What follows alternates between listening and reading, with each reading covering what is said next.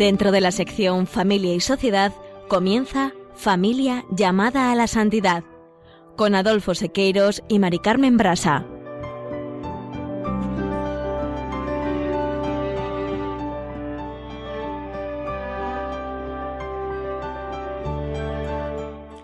Muy buenos días, queridos oyentes de Radio María y Familia Radio María. Bienvenidos un lunes más al programa Familia llamada a la Santidad. En la primera sección del programa del día de hoy, continuamos con el capítulo 4 del directorio de la pastoral familiar, la pastoral del matrimonio y la familia, que en el apartado 3 trata el tema del servicio a la vida. Y en el ámbito del servicio a la vida abordaremos hoy un tema que creemos prioritario, la dignidad de la persona, contando para ello con un invitado especial, el profesor Jove de la Barrera. En la sección Esposos en Cristo comenzamos una nueva etapa de este pequeño espacio. Bien, mis queridos oyentes, si el año pasado nos centramos en las vidas de aquellos matrimonios que de forma destacada dejaron ver la centralidad de Cristo en sus vidas hasta alcanzar el reconocimiento de la santidad, durante los próximos programas intentaremos poner de relieve la importancia de la familia. La familia, como iglesia doméstica, cuando lo es de verdad, actúa calladamente bajo el amor de Dios hacia y desde todos sus componentes. Y así, claro es, alcanza maravillosos frutos de santidad. Por este motivo, a esta sección, este año, la llamaremos Familia Semilla de Santidad. Y lo hacemos hoy con el ejemplo extraordinario de San Basilio Magno, que vivió en el siglo IV y es uno de los padres de la Iglesia de mayor influencia en las órdenes eh, monásticas. En su camino de entrega al Señor y a los hermanos se observa la huella de una familia tan profundamente cristiana que en tres generaciones cuenta al menos, fijaros, con cinco santos. En el colofón continuaremos con el profesor Nicolás Jove de la Barreda con el tema de al servicio de la vida. Y finalizaremos este programa con las palabras del Papa Francisco sobre el servicio a la vida dirigida a los participantes en el Congreso de los Centros de Ayuda a la Vida.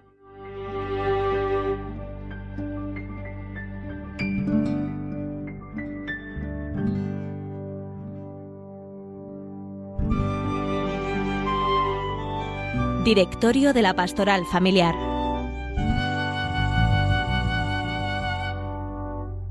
En el número 150 el directorio destaca que con la celebración del matrimonio empieza una nueva etapa de la pastoral familiar.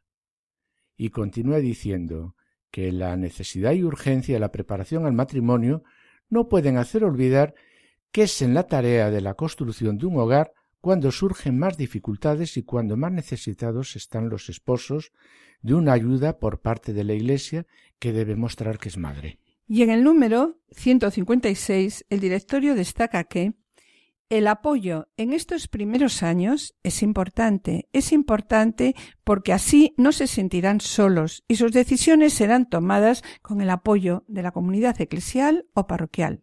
Por esta razón, el directorio en el número 157 continúa diciendo que es muy importante acompañarlos en el paso trascendental de lo que significa pasar de una comunidad conyugal a una comunidad familiar con el nacimiento de los hijos. Deben comprender que el ser padres no es un obstáculo para seguir su camino de compromiso y de fe.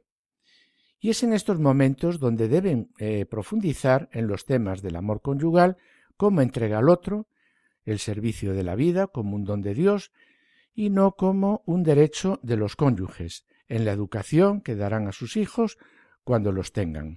Sí, Adolfo. Y sobre el servicio a la vida, el directorio, en el número 163, destaca que, por su misma naturaleza, la institución del matrimonio y el amor conyugal están ordenados a la procreación y educación de la prole. La fecundidad es un don, es un fin del matrimonio, pues el amor conyugal tiende naturalmente a ser fecundo.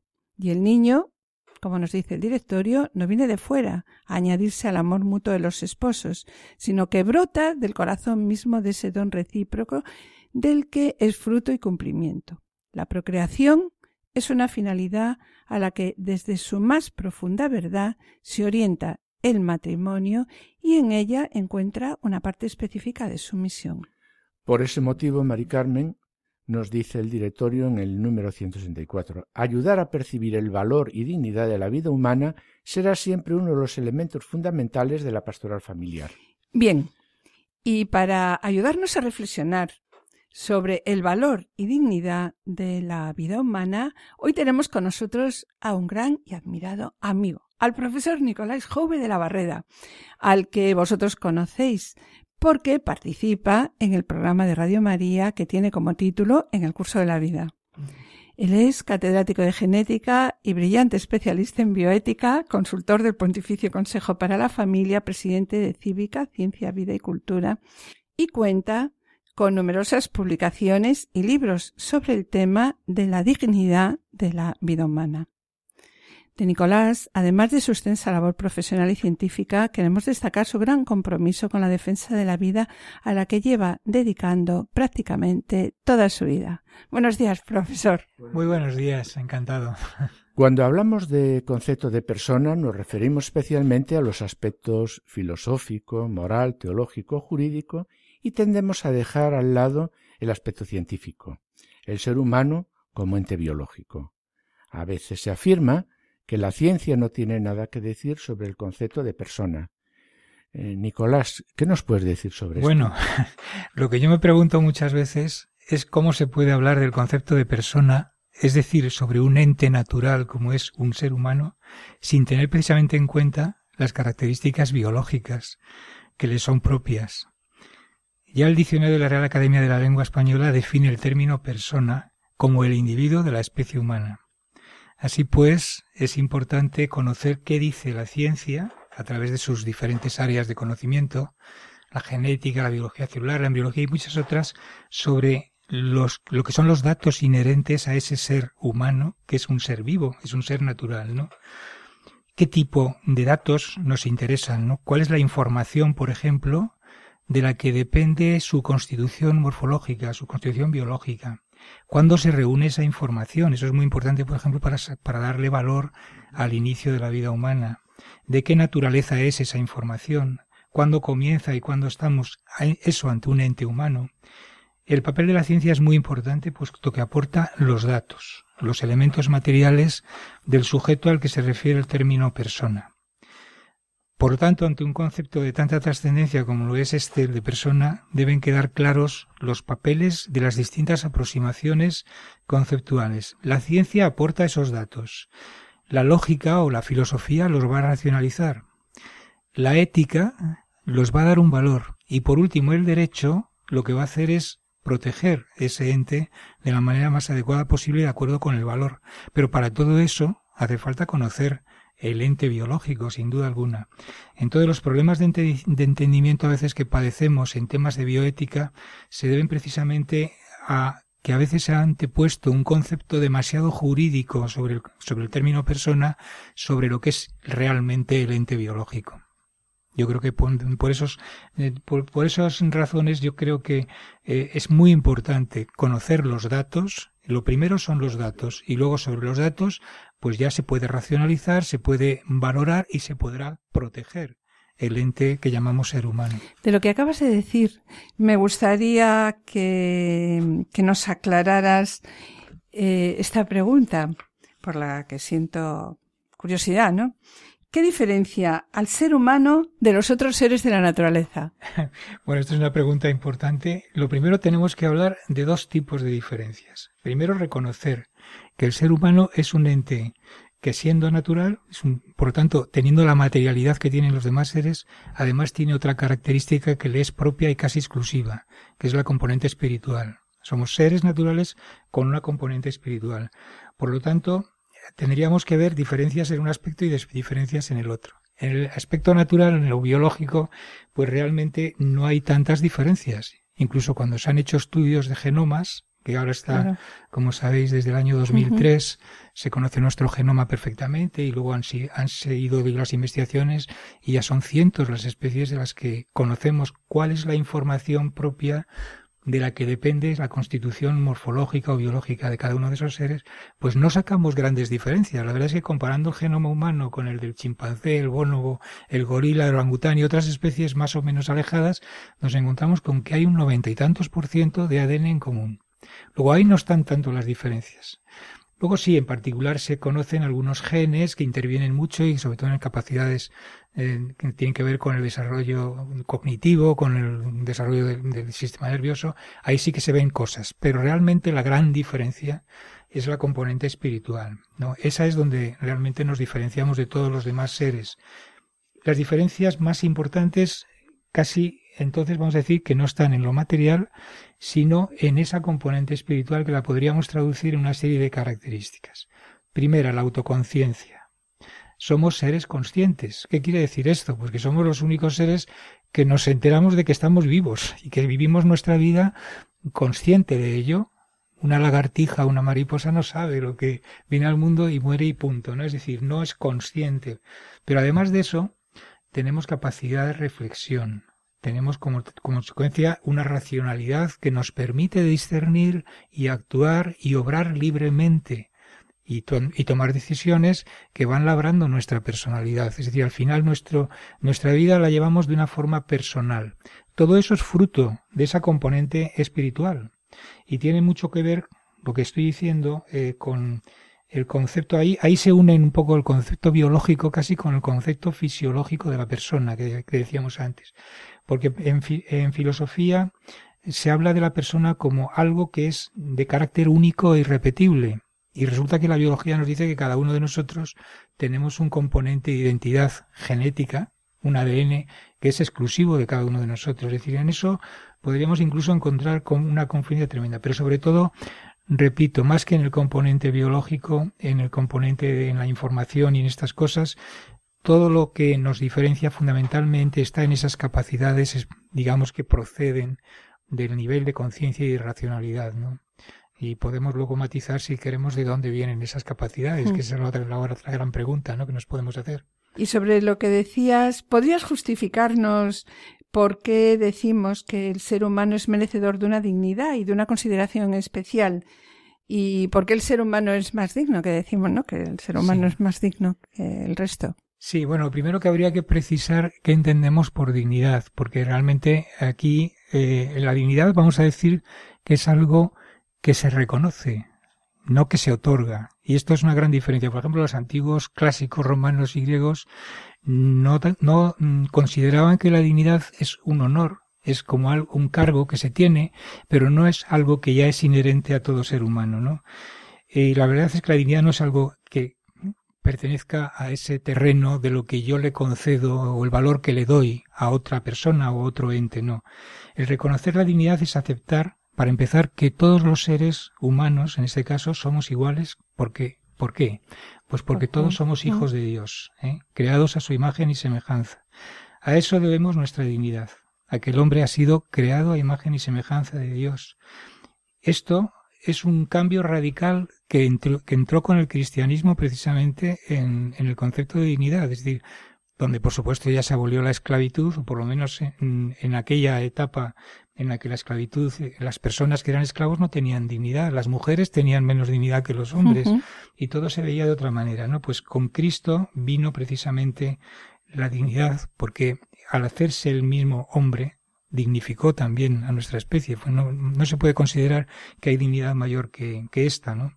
Y voy a contar una cosa porque Santa Teresa mm, Benedita de la Cruz de Stein, ¿eh? una religiosa carmelita, mártir y santa alemana de origen judío que seguramente todos, todos conocen y que sufrió la persecución nazi, le dirigió una carta al Papa Pío XI sobre este tema, ¿no? En el año 45, y en ella le decía que la dignidad solo se puede lograr a través del convencimiento de que todas las demás todas las personas son iguales a nosotros, con una sensibilidad y un proyecto de vida singular.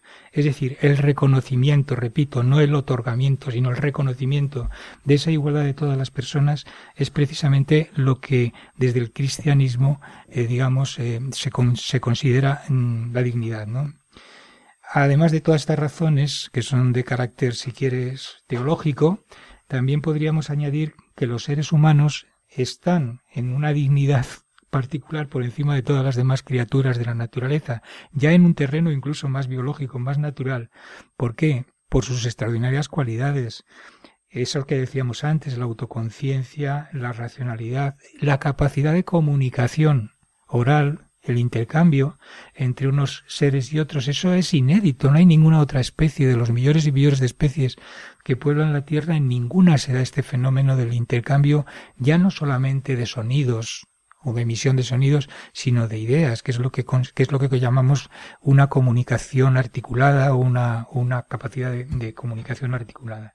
Estos son unos rasgos tan importantes y tan propios y exclusivos de la serie humana que ya tan solo por eso en lo biológico también podríamos hablar de una dignidad especial. Claro, de lo que acabas de decir, ¿no? que la autoconciencia y el lenguaje son suficientes para afirmar que nuestra especie es muy superior a las restantes de la naturaleza ¿Podrías aclararnos un poquitín más esto? Bueno, vamos a ver, lo que yo quiero decir con, con esto es que el gran ahora hablamos ya en, en terreno sí, sí. más biológico, si acaso. El gran, el gran paso evolutivo de nuestra especie consistió en que en algún momento, imposible de precisar, nuestros ancestros dejaron de ser un conjunto de individuos gregarios para convertirse en una especie compuesta por personas con autonomía moral, unidas en grupos familiares, eh, con un desarrollo de autoconciencia que fue apareciendo y al que se le añadió un sentido ético de la vida. Esto conduciría eh, el comportamiento de los individuos, de, los, de, la especie, y les otorgaría una capacidad de utilizar mejor el entorno e incluso a las demás especies y a todos los recursos de la naturaleza, lo cual es un, un, digamos, una conquista evolutiva impresionante, porque claro, de ahí viene el gran éxito que ha tenido nuestra especie. Es decir, una especie con capacidad de comunicarse, con capacidad de hacerse con todos los recursos de la naturaleza en su propio beneficio y con la capacidad de transmitir ideas, que eso es muy importante, ya no solamente de unos seres a otros, sino de padres a hijos, va enriqueciendo incluso culturalmente a la especie. La especie entonces evoluciona ya no solamente desde un punto de vista biológico, con sus características físicas y de adaptación propias de, los demás seres vivos, sino también con una evolución que llamamos cultural. A la evolución biológica en la especie humana se le añade la evolución cultural y de ahí pues claro, evidentemente surge eh, el gran éxito que ha tenido nuestra especie. En todo este esquema que, que yo comento es muy importante el papel de la familia. Yo creo que la familia, la unidad familiar, la unión familiar es el, modo natural del que se ha beneficiado precisamente y se ha enriquecido ese, ese digamos, tras, traslado de cultura de unas generaciones a otras. Y por ahí es por donde ha venido el, digamos, el progreso, lo que es el verdadero progreso de la especie humana. Y bueno, pues llegados a este punto, eh, querríamos preguntarte, ¿no? Si tiene algo que ver el comportamiento ético elemento esencial de nuestra dignidad, ¿no? Con la herencia biológica. Es ahí es donde tenemos la curiosidad. Sí, es una pregunta que no es fácil de contestar, porque, hombre, decir que hay genes claro. que, que, intervienen en, sí, sí, sí. en, digamos, en los aspectos éticos siempre es complicado. Pero la verdad es que explicar humanidad es una cuestión que no se va a expresar únicamente con la evolución biológica. Es decir, la humanidad es algo que no se puede explicar solo en términos de genes y genomas. Yo decía antes que si nos fijamos en el ADN, poco sí, vamos a ver de diferente. Entre el chimpancé, el orangután, gorila, Exactamente. Y el Entonces, hombre. ahí hay algo más, ¿no? El ser humano recibe un don, el don del discernimiento, la libertad para decidir entre diferentes opciones en cada circunstancia, en cada momento que se le presenta a lo largo de la vida. Se hace dueño y responsable de sus actos, y lo que en cierta medida compromete a cada individuo consigo mismo, pues eso va a contribuir a su evolución personal, a su personalidad y también a la evolución de toda la sociedad. Si esto es bueno y ayuda a la supervivencia, y es evidente que la ha ayudado a la supervivencia del éxito evolutivo de la especie humana es, es incre increíble, ¿no? Pues podríamos decir que ahí debe estar actuando también lo que llamamos ya en términos más biológicos la selección natural. Es decir, es posible que sí que haya habido una selección que favorezca a las, digamos, a los individuos que tengan unos comportamientos más acordes con todas esas buenas cualidades que hemos descrito, ¿no? Eh, este comportamiento ético probablemente ha sido un, digamos, ha, sufrido un proceso también evolutivo, paulatino, hasta, digamos, contribuir a la supervivencia de la especie. Por ejemplo, el altruismo, eh, veamos, la, cría, o sea, el cuidado de los descendientes, el cuidado del resto de la familia, todo eso es tan beneficioso desde un punto de vista incluso biológico para lo que es la eficacia de la especie, la eficacia biológica, lo que en términos más cursi, si se quiere, se, llama la fitness, es decir, la supervivencia en definitiva de la especie está tan dependiente de todos esos rasgos que son éticos y que son buenos, que probablemente, claro que ha habido ahí selección natural y habrá algún componente genético por detrás. Sí, y sobre lo que estás hablando, no, realmente tengo una duda. ¿Cómo pudo la, la evolución favorecer la aparición de un ser consciente y ético a partir de aquellas bestias instintivas y egoístas. Sí, si nos referimos a los antiguos homínidos o los que nos precedieron, eh, la, verdad es que la evolución humana es preciosa cuando uno estudia todo el proceso a partir de hace unos 4 o 5 millones de años, que es cuando tenemos ahí los Australopithecus y los antiguos y vemos la cadena de especies que ha, habido, ¿no? El Homo habilis, Homo ergaster, hasta llegar al Homo sapiens, ¿no? Bueno, lo cierto es que mm, en todas las especies, en toda la evolución biológica, se le da siempre mayor oportunidad de vida a aquellos individuos que tienen eh, más probabilidad de dejar descendientes. Entonces ahí hay un componente que evidentemente tiene que tener eh, que ver con la herencia, ¿no? Es decir, la conciencia en alguna medida debe estar impresa por ahí en algunos genes la conciencia, la autoconciencia, quiero decir, la capacidad de reflexión. Esto probablemente es una, un instrumento del que se ha valido el creador cuando desde el principio de los tiempos, en ese logos, ¿no? Cuando la idea de, de, la idea de la creación, la idea de Dios era crear a una especie a su imagen y semejanza. Entonces ahí, esa idea se plasma evolutivamente poco a poco hasta que hace unos 150.000 años aparece ya esa especie que es la nuestra que tiene todas esas cualidades que es una especie digamos consciente y creada a imagen y con capacidad sobre todo y esto es lo que a mí me parece más, más bonito y más importante desde el punto de vista ya no biológico sino incluso antropológico con capacidad de amar la capacidad de amar eh, por eso decía yo antes que la célula básica de la sociedad, que es la familia, es, precisamente la idea de Dios, él de tenía la idea de transmitir el amor a esa especie, se plasma en, la institución familiar, que es la iglesia, lo que llamamos la iglesia doméstica, y que es lo que el Papa Francisco recientemente dijo en, en Filadelfia, concretamente, en el Congreso de las Familias, que es la obra maestra de Dios, ¿no? Porque es precisamente donde se plasma eh, su idea del amor en la familia. El amor de padres a hijos, los hijos, los hijos, hermanos entre sí, hacia los abuelos, las tres generaciones, además, el Papa nos hablaba de esto en Filadelfia. Un gran genetista al que todos los biólogos recordamos, Dostoevsky, ¿no? Puesto que su tratado Principios de Genética fue nuestro libro de texto. Tuvimos que estudiárnoslo para poder aprobar, ¿no? Pues hablaba sobre la importancia de la familia como grupo biológico natural al que se debe el éxito de nuestra especie, como estás comentando, ¿no? Sí, bueno, Teodozansky iba más lejos y señalaba, además, Teodozansky, que es de origen polaco, pero bueno, se, se nacionalizó americano, fue un gran genetista, efectivamente, creador de una gran escuela, la más importante probablemente de lo que se ha llamado la genética evolutiva experimental, porque demostró en muchos de los aspectos que ni Darwin ni otros seguidores del darwinismo habían sabido dar con ello. Se crea con él prácticamente lo que se llama el neodarwinismo, que es una actualización desde la perspectiva genética de la teoría evolutiva. Bueno, Brzezinski decía muchas más cosas. Decía que lo más elevado de la ética humana es, es el mandamiento del amor, del amor universal, es que al servicio de los demás. Esto lo opinaba él, ¿no? Decía, decía que la ética familiar está determinada genéticamente, siendo producto de la selección de parentesco y de lo que llamaba él la selección familiar, que se refiere a una selección que favorece, selección natural, que favorece la permanencia de las características genéticas de los individuos emparentados. Pero claro, él decía, lo que conviene a la especie es el no matarás, el no robarás, el no harás el daño a tu prójimo. Y lo que favorece a la especie es amarás a tu prójimo y le, y, le tratarás bien y procurarás para él te entregarás a, digamos, a que ambos, los dos y con todos los demás seres de, digamos, de la humanidad, pues podamos vivir, mm, digamos, de una manera más provechosa nuestras propias vidas.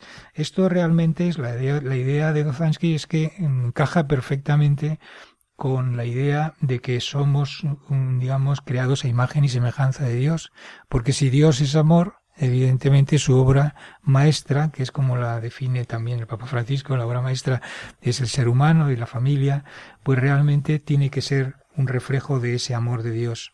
Y es evidente que mm, hay muchos, muchos, muchas cosas prácticas que podemos ver en el comportamiento positivo de lo que puede convenir a la, a la permanencia de la especie como son, por ejemplo, el desvelo por los hijos, las privaciones por parte de los padres, el cuidado de la prole, en fin, de los, de los mayores, todas estas cosas, el sentido altruista. El cultivo de las virtudes y de, los valores. Eso siempre es positivo y por lo tanto, y además eso está dentro, digamos, del sentimiento amoroso que se tienen todos los, los, miembros de la familia y también con el resto, naturalmente, de las, de las, digamos, de nuestros congéneres, de los seres humanos con los que convivimos. Desde este punto de vista, la familia se convierte en una institución natural, ¿eh? hablamos de la familia natural, Hoy en día que está tan denostado esto, ya, ya se habla de familia tradicional, yo prefiero decir familia natural.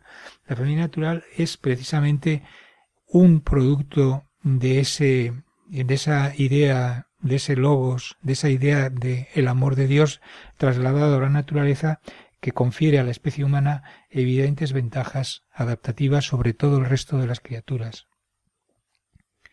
Esto es de una perspectiva muy, si quieres, muy biologicista. Yo entiendo que todo esto suena mucho a biología, pero lo bonito que tiene es que además es una biología que se puede encajar perfectamente con, con los conceptos teológicos y con la idea de la antropología también mm, auténtica, ¿no? De, de cómo se debe entender al ser humano. Buscando cada día dar vida a tu sonrisa pensando cada noche en tu niñez. Dibujo tu alegría, tu imagen, tus mejillas. Mil cosas han salido de mi papel.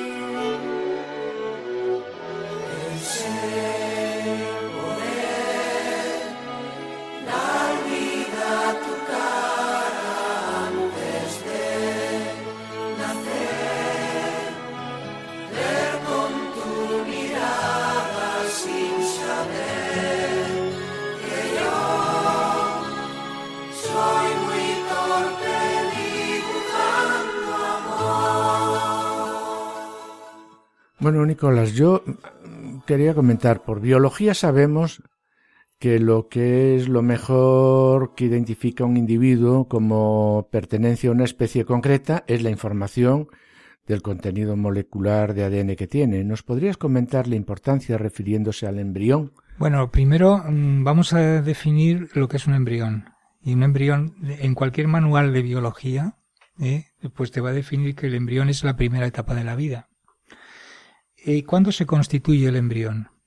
¿Desde cuándo empieza la vida? Que es la misma pregunta prácticamente, ¿no? Porque el embrión de una célula, el cigoto, que es el producto de la fusión de los gametos paterno y materno, esa primera célula ya es un embrión. Ese es el embrión unicelular.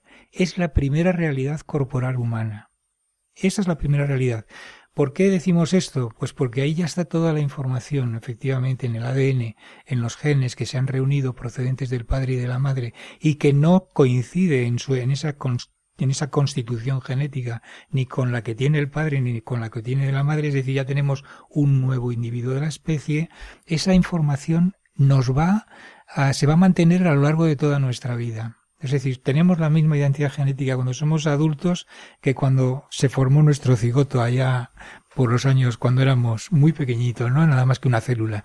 Luego se ha conservado esa vida, esa, esa identidad genética e incluso nuestros restos cuando se quiere hacer una identificación genética de un cadáver, por ejemplo, ¿a qué se recurre? Pues precisamente a esas moléculas, a ese ADN. Entonces tenemos que decir que la vida ahí se inicia en el momento en que se constituye la identidad. Claro, claro, entonces rotundamente. Rotundamente el embrión unicelular, el cigoto, es la primera realidad corporal humana. y el embrión la primera etapa de la vida. Pero claro, llevado un poquito más al lenguaje popular que, con el que nos encontramos, eh, ¿qué respuesta se le puede decir a aquellas personas que dicen que solo un montón de células cuando se dice esto de que el embrión es un conglomerado de células, mm, lo que pasa es que se está olvidando, se pierde un concepto fundamental en, biología, es decir, la vida es un proceso que tiene dos elementos, el espacio y el tiempo. Es decir, todo ente biológico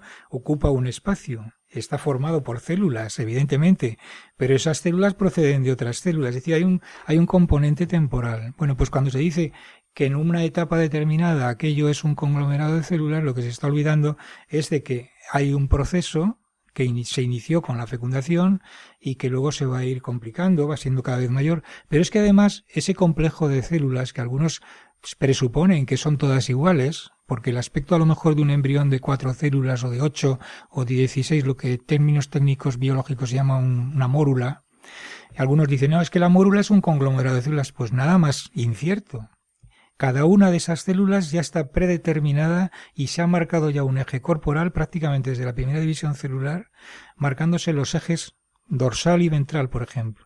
Hay células que ya están destinadas para que en el futuro sus descendientes den una parte del cuerpo y otros den otra parte del cuerpo. Hay unas células que están predeterminadas para dar unos tejidos y otras para dar otros tejidos. Las células todas de esa mórula no son solamente un conglomerado, eso es un organismo completo con partes diferenciadas espacio-temporalmente y con una con una, digamos, determinación hacia irse cada vez complicando más. Por todo el proceso de desarrollo, que es muy bonito, está muy conocido y es a base de decisiones genéticas. Una célula que ocupa un determinado lugar está en ella expresándose unos genes distintos a las células que están en otro determinado lugar no tienen los mismos, tienen los mismos genes, pero no están activos los mismos genes. Y esa diferencia es muy importante y no se tiene en cuenta cuando se hace que todo, se, piensa que todas las células son equivalentes, nada más lejos de la realidad. Bien, entonces, claro, aunque ya habías comentado, eh, yo creo que eh, el ser humano eh, es ya desde el momento de la fecundación, claro, ¿no? O sea que... Sí, sí, eso, eso es fundamental tenerlo muy claro y por eso al principio cuando, cuando decíamos los datos de la ciencia, por ejemplo, para tener en cuenta a qué llamamos persona, por ejemplo, bueno, pues llame usted persona aquello que ya tiene, eh, hay unos datos que nos están diciendo que ahí hay un, una realidad corporal humana.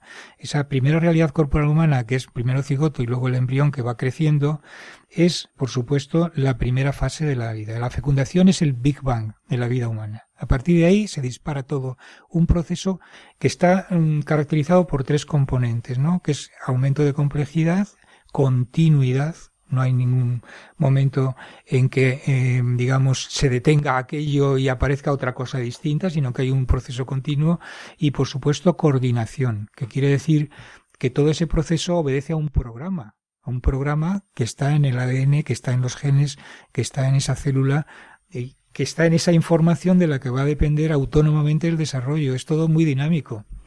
Y desde luego no, no se puede considerar que la vida empieza en la octava semana, como dicen algunos, o que no hay vida hasta no sé, que no se ha formado no sé qué órgano. Y eh, todo eso no son, no son conceptos biológicos reales, porque antes que esos momentos había ya una realidad. Y esa realidad era la misma vida, con la, con la misma información, con el mismo ADN, que tuvo comienzo en el momento de la fecundación. Bien, entonces, eh, pues un embrión es un ser humano, pero es persona también. Eh, me gustaría que enfatizaras un poquito más para que las personas que nos están escuchando le quede muy claro esta realidad, porque es la base esencial, ¿no? Mm, como decíamos al principio, desde la perspectiva, hay perspectivas distintas para el concepto de persona.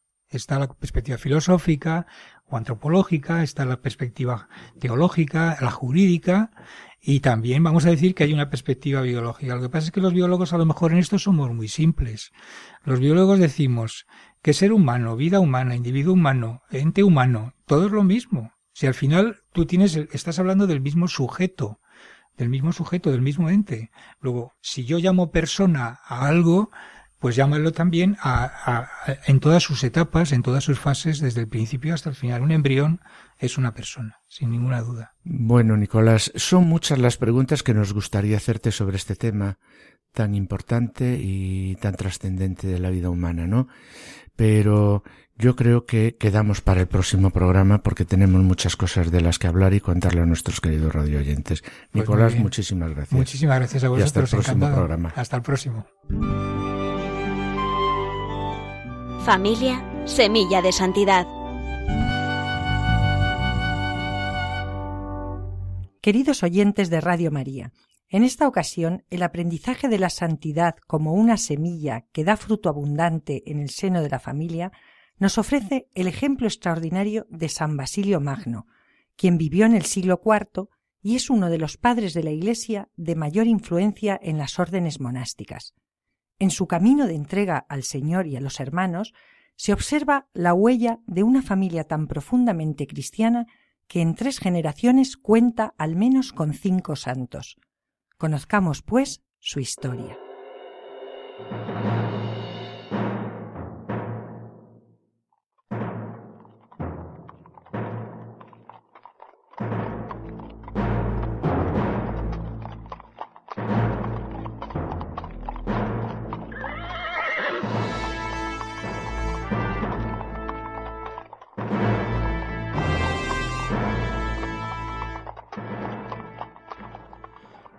Nació Basilio el año 329 en una noble y rica familia de la Capadocia en la actual Turquía.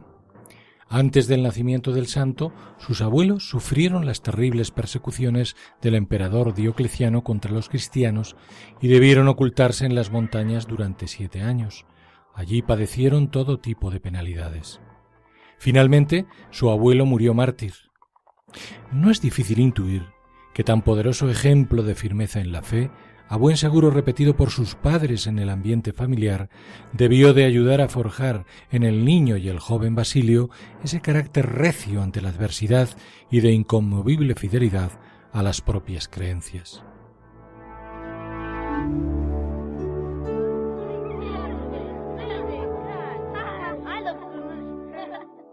A lo que cooperaban por su parte la abuela Santa Macrina y la madre del santo, Santa Emelia, quienes educaban a Basilio como a los demás niños de la familia en la piedad y la admiración por los mártires de Cristo que sellaban su fe con la propia sangre.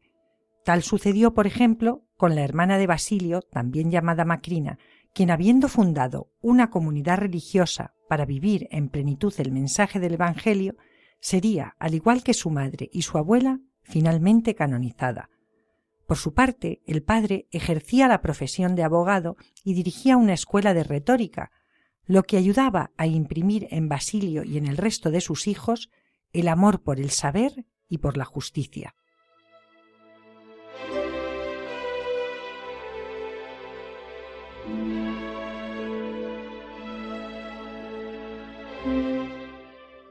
Sentía Basilio en efecto un anhelo grande por buscar la verdad, y la formación intelectual favorecida por su padre le llevó a desarrollar sus estudios en diversas escuelas de filosofía, primero en Constantinopla y después en Atenas. Allí permaneció cinco años y en compañía de unos pocos amigos igualmente enamorados de la virtud, de la religión y del saber, llevó una vida y austera. Dominaba todas las disciplinas de la época, Filósofo, filólogo, orador, jurista, naturalista, también poseía un profundo conocimiento de la astronomía, matemáticas y medicina. Fue el momento en que conoció a San Gregorio Niacianceno, que lo elogiaba diciendo Él era una barca llena de conocimiento hasta donde lo permitía la naturaleza humana. Y esta amistad entre ambos santos continuaría el resto de sus vidas.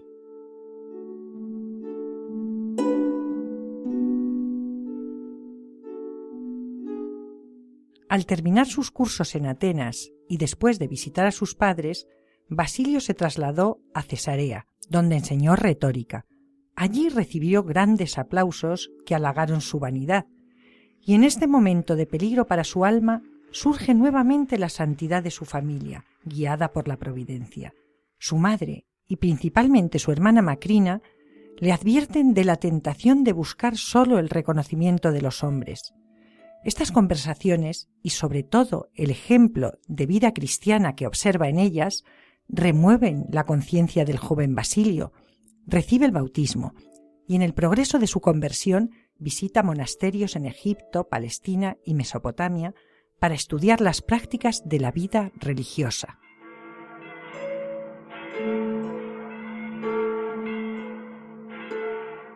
Por su parte, la madre y la hermana del santo, tras la muerte del padre, deciden retirarse a una zona apartada en un monte de su propiedad, acompañadas por unas esclavas que son tratadas como unas hermanas más, para vivir una vida de búsqueda de la perfección cristiana. Fundan así una de las primeras comunidades religiosas que son semilla para que fructifique la fe en estos orígenes del cristianismo. Y de ello es también prueba la figura de otro de los hermanos, San Gregorio de Nisa, por el que la joven Macrina sentía un afecto especial.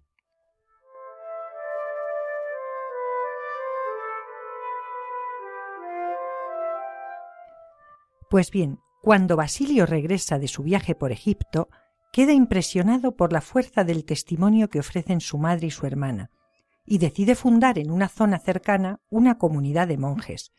De este modo redactó sus famosas constituciones, que son la primera regla de vida que se escribió para los religiosos. En ellas enseña cómo vivir en oración, estudio, buenas lecturas y trabajos manuales en un monasterio, y cómo buscar la santidad en la vida religiosa. Su importancia es tal que en esas constituciones se han basado los más famosos fundadores de comunidades, entre ellos el propio San Benito, para redactar los reglamentos de sus congregaciones.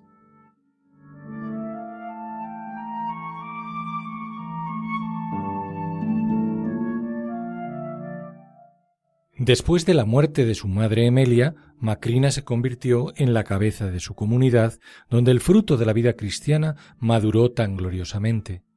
A su vuelta de un sínodo de Antioquía, hacia el final del año 379, San Gregorio de Nisa visitó a su muy querida hermana y la encontró ya gravemente enferma. En un discurso piadoso que relata emocionadamente San Gregorio, ambos hablaron de la vida del más allá y de su encuentro en el cielo. Poco después, Macrina entregó su alma a Dios. Todo ello magnífico ejemplo de diálogo espiritual en el seno de una familia auténticamente cristiana, como también lo fue la demostración de humildad del propio Gregorio, al fin un gran estudioso en teología, al reconocer en sus escritos a, su hermana Macrina como maestra en el saber de las cosas del alma y la resurrección.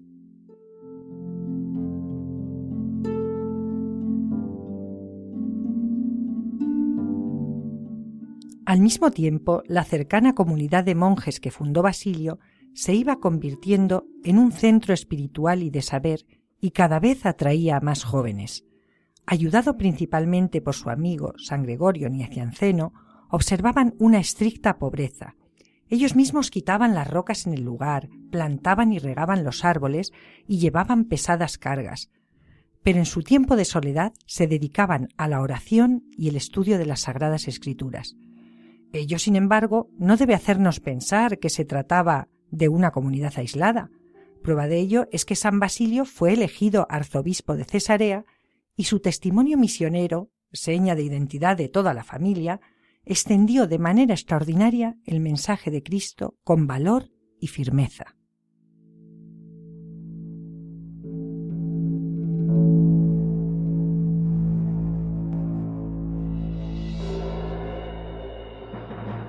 Valor y firmeza como nos muestran las palabras que Basilio dirigió al gobernador romano que le amenazaba con someterlo al martirio. ¿Qué me vas a poder quitar si no tengo casas ni bienes, pues todo lo repartí entre los pobres? ¿Acaso me vas a atormentar? Es tan débil mi salud que no resistiré ni un día de tormento sin morir y no podrás seguir atormentándome. ¿Que me vas a desterrar? A cualquier sitio a donde me destierres, allá estará Dios, y donde esté Dios, allí es mi patria, y allí me sentiré contento.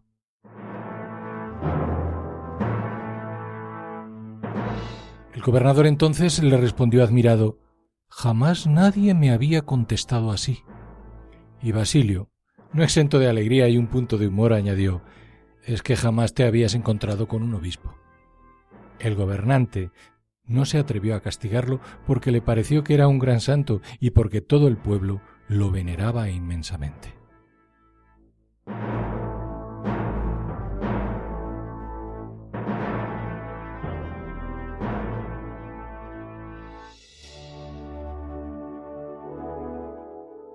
Ahora sí su elocuencia, como un día le habían amonestado su madre y su hermana, estaba al servicio del amor a Dios y no al de su vanidad.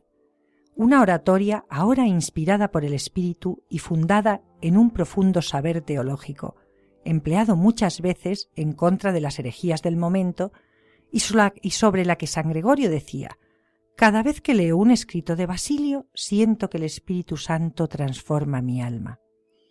Cierto que además, junto a la fuerza de la palabra, sentía en no menor medida el fuego del amor, como se advierte en su asombrosa actividad en favor de los necesitados.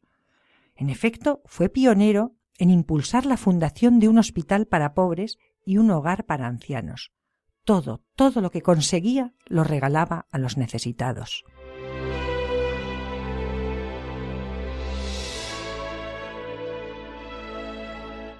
Y es que el centro de su vida, también el de toda su familia santa, era el amor a Dios, que se fundía con el amor y el servicio a los necesitados.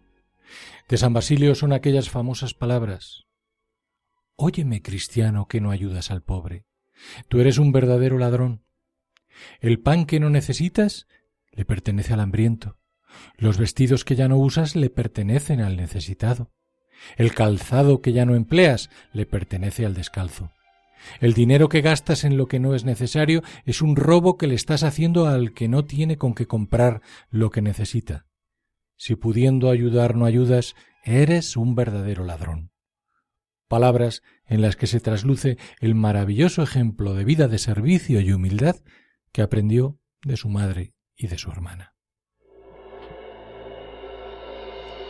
Ejemplo también de alegría y fuerza en el dolor, como nos muestra el testimonio de su hermano San Gregorio de Nisa, al recordar los últimos momentos de su hermana Macrina, ejemplo de firmeza ante el sufrimiento de la cruz, y como nos termina de iluminar el que el propio San Basilio, aquejado de una grave y dolorosa enfermedad hepática, no cesaba entre tanto de predicar y hacer obras piadosas, tanto era así que las gentes se hacían lenguas de él diciendo El obispo Basilio predica a todas horas, en las misas, en las reuniones, en las catequesis, y cuando no está hablando con sus labios, está predicando con las buenas obras que hace en favor de los demás. Por ello, cuando a los cuarenta y nueve años, en el 379, entregó su alma a Dios, el duelo alcanzó un eco nunca visto en su ciudad. Loor de santidad que sin duda podríamos hacer extensiva a familia tan ejemplar.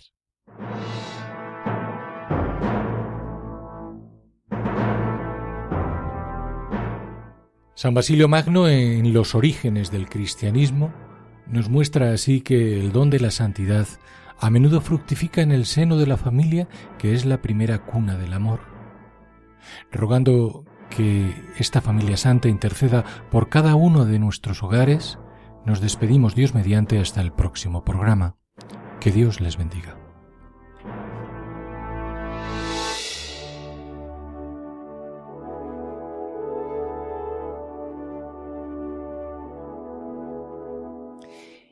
Queridos radioyentes y familia de Radio María, estamos en el programa Familia llamada a la Santidad, dirigida por Adolfo Sequeiros y quien les habla, Mari Carmen Brasa. Con la colaboración de Pablo, nuestro querido compositor musical, de Juan y Julio, relatores de Familia Semilla de Santidad. Acompañándonos está nuestro invitado especial, el profesor Jove de la Barrera, al que agradecemos su colaboración. Les recordamos que pueden ponerse en contacto con nosotros a través del correo familia llamada la santidad arroba radiomaria.es o enviando un correo postal a la dirección de Radio María, Paseo de Lanceros 2, primera planta, 28024, Madrid, indicando, no se olviden, el nombre del programa, Familia llamada a la Santidad. Y para solicitar este programa no deben enviarnos el pedido al correo electrónico, sino que deberán dirigirse ustedes al teléfono de atención al oyente 902 500 518. Bien, mis queridos radioyentes, gracias por los correos que enviáis al programa. Intentaremos contestar puntualmente. Vuestros correos, vuestras palabras son de gran ayuda para todos nosotros. Colofón.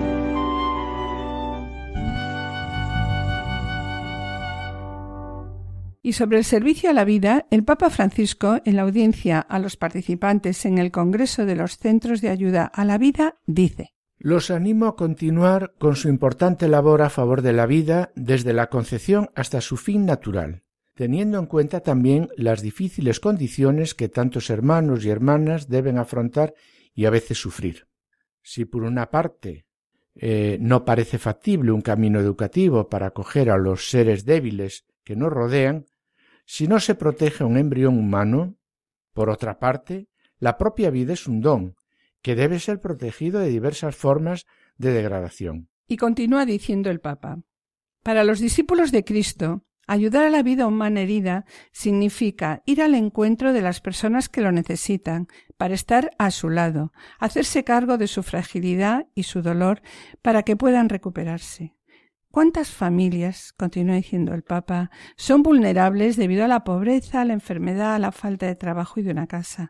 ¿Cuántos ancianos padecen la carga del sufrimiento y soledad? ¿Cuántos jóvenes se pierden amenazados por las adicciones y otras esclavitudes en espera de recuperar la confianza en la vida? A estas personas, heridas en cuerpo y espíritu, son iconos del hombre del Evangelio, que por el camino de Jerusalén a Jericó cayó en manos de ladrones que le robaron y le golpearon, continúa diciendo el Papa Francisco. Él experimentó primero la indiferencia de algunos y luego la proximidad del buen samaritano. En ese camino, por el desierto de la vida, en nuestro tiempo todavía hay muchos heridos a causa de los ladrones de hoy en día, que lo despojaron no sólo de los bienes, sino también de su dignidad. Y continúa diciendo el Papa Francisco. Y de cara al dolor y las necesidades de estos hermanos indefensos, algunos miran al otro lado o pasan de largo mientras otros se detienen y responden con generosa dedicación a su grito de ayuda. No se cansen de trabajar por la protección de las personas más indefensas que tienen el derecho a nacer a la vida, así como cuantos están pidiendo una existencia más sana y digna. En particular, existe la necesidad de trabajar en diferentes niveles y con perseverancia, en la promoción y la defensa de la familia como el primer recurso de la sociedad, sobre todo en referencia al don de los hijos y la afirmación de la dignidad de la mujer. Concluye el Papa. Y como siempre, queremos finalizar el programa con una oración. Queremos finalizar el programa pidiendo al Señor un fuerte estímulo de renovación interior para hacernos misericordiosos como es misericordioso nuestro Padre. Y esto, Señor, te lo pedimos por intercesión de María.